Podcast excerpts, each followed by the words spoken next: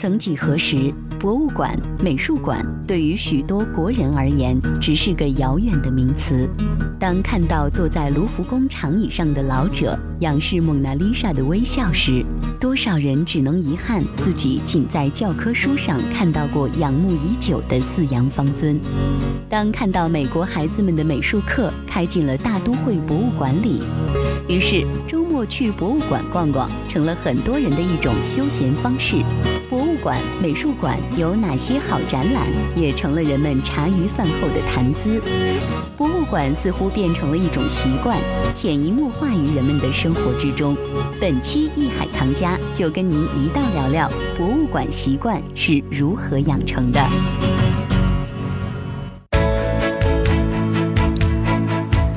各位朋友，这里是艺海藏家，我是红九。今儿我们为大家请到老朋友、专业媒体人、收藏杂志的副主编韩建明韩老师，跟大家一起来说一说关于博物馆养成记。韩老师你好，嗯，大家好。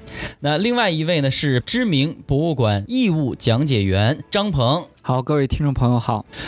我们先简单的分一个类吧。比方说，你给孩子去讲课的时候，他们肯定也会问说：这么多博物馆，我按一个什么顺序去啊？或者哪些比较适合我们家孩子呀？你一般怎么回答？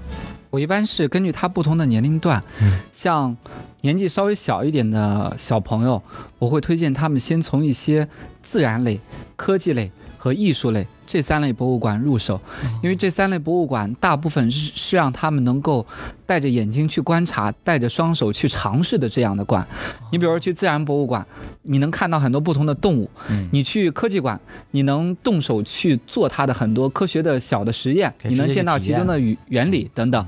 如果再年纪大一点的话，你就可以来到这个综合类的博物馆来看，来来来参观一些综合类的展览等等。根据你不同的年龄，根据你这个。这个掌握的基础的知识的多少，你可以来慢慢的接触。如果说这个小朋友他在很小很小的时候就已经对古代的历史很感兴趣，也有了一些积累的话，他完全可以也跟着过来。只不过就是我为什么要这么给家长们去建议？因为走进博物馆。也是一个循序渐进的一个过程，你别让他第一步这个台阶就迈得特别高，给他一个循序渐进的一个过程。就像我们今天的主题，我们是一步步先把他参观博物馆的习惯给他培养起来，哎，然后再选择去有针对性的、更加专业的、更加深入的这些博物馆走进去。嗯，嗯。你要带孩子去看个电影什么的，不还得花钱吗？团购也不少钱呢。那博物馆是完全免费的，环境又特别的好。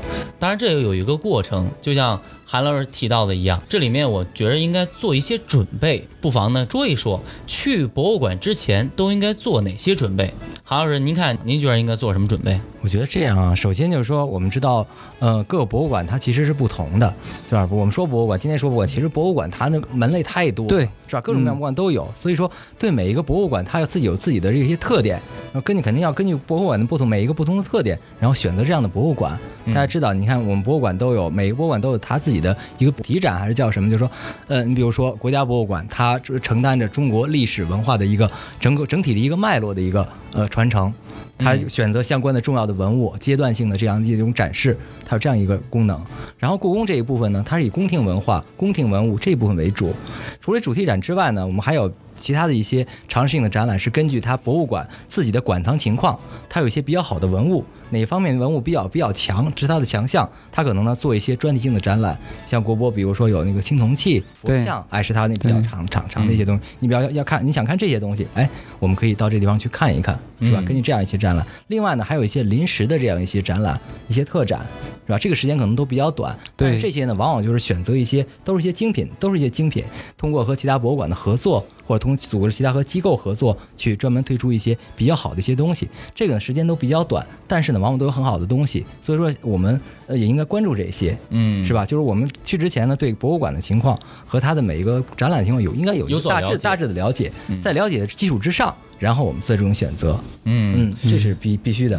对对，韩老师刚才提到一点非常好，就是现在有很多博物馆之间馆际的交流非常多，所以说让你身处一个城市，可能我能把很多不同城市的这个。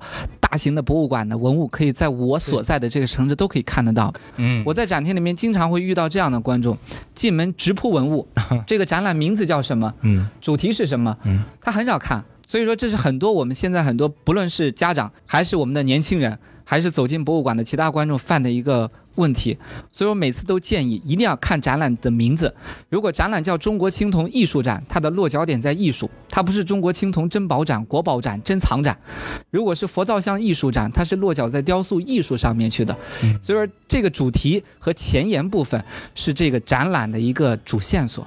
你只要找到这个主题和主线索，你才能知道为什么这俩文物挨得这么近，为什么这个柜子讲完了之后，该下一个柜子讲这个文物了，你才能找到其中。的联系，这张鹏老师讲的什么意思啊？就是说我们看这个博物馆啊，它不是一般人理解的，是一个静态的，对，好像这个文物都是不会动的，对，永远在那里放着，就是这些东西，不是，它是一个动态的、不断变化的一个一个博物馆。对，随着概念，随着时间发展的这个脉络，你后面能找到一条线索。对，这就跟看一本书一样，对吧？你看到题目，你可能还不是特别明白它讲的是什么，你再看个目录，看看前，看看后记，再一点一点的看，逐渐就会把它整个要表达。的是什么意思？对他表达出来一个多次的概念。对对，一定不是说我就是一次哈，我就把我就一次要把这个 都看完了，这是不可能的，不可能的是。嗯，这些你像去国家博物馆参观，如果年轻人，因为这个讲解是一方面，有些年轻人就喜欢专注一个文物，我就仔细的去欣赏。对，所以说他会拿着里面的语音导览，走到一个文物面前，序号一输，这个文物的介绍就能在自己手机的终端里面就能看得到。对，然后也能听得到。对。所以说这个很适合现在很多年轻人的这个口味。嗯，我觉得这个事儿啊，就需要两件事哈。嗯。第一件事呢，就是呃，多多向优秀的讲解员，嗯，给我们能够做这种更深入的这些这些讲解。对。大家需要去听。另一方面呢，是真的需要自己去做一做这个功课。对。真的去不能够就是说我们就是我去看就可以了，是吧？我看了以后呢，什么东西我简单看一眼，我就能够把这些东西都拿回去，拿不回去的。嗯。这些呢，一定我事先有一个充分的准备，然后呢，我见到这个器物。我把这个东西的到底是怎么怎么回事儿，有一个概念，这也是一个过渡时期。嗯，至少我们应该感谢一点，或者说是值得庆幸的一点是，把孩子带进博物馆，这是走出了第一步。对，这个就是一个非常好的一个开始。嗯，所以我们可以期望着将来很多家长和孩子之间和博物馆的这种关系。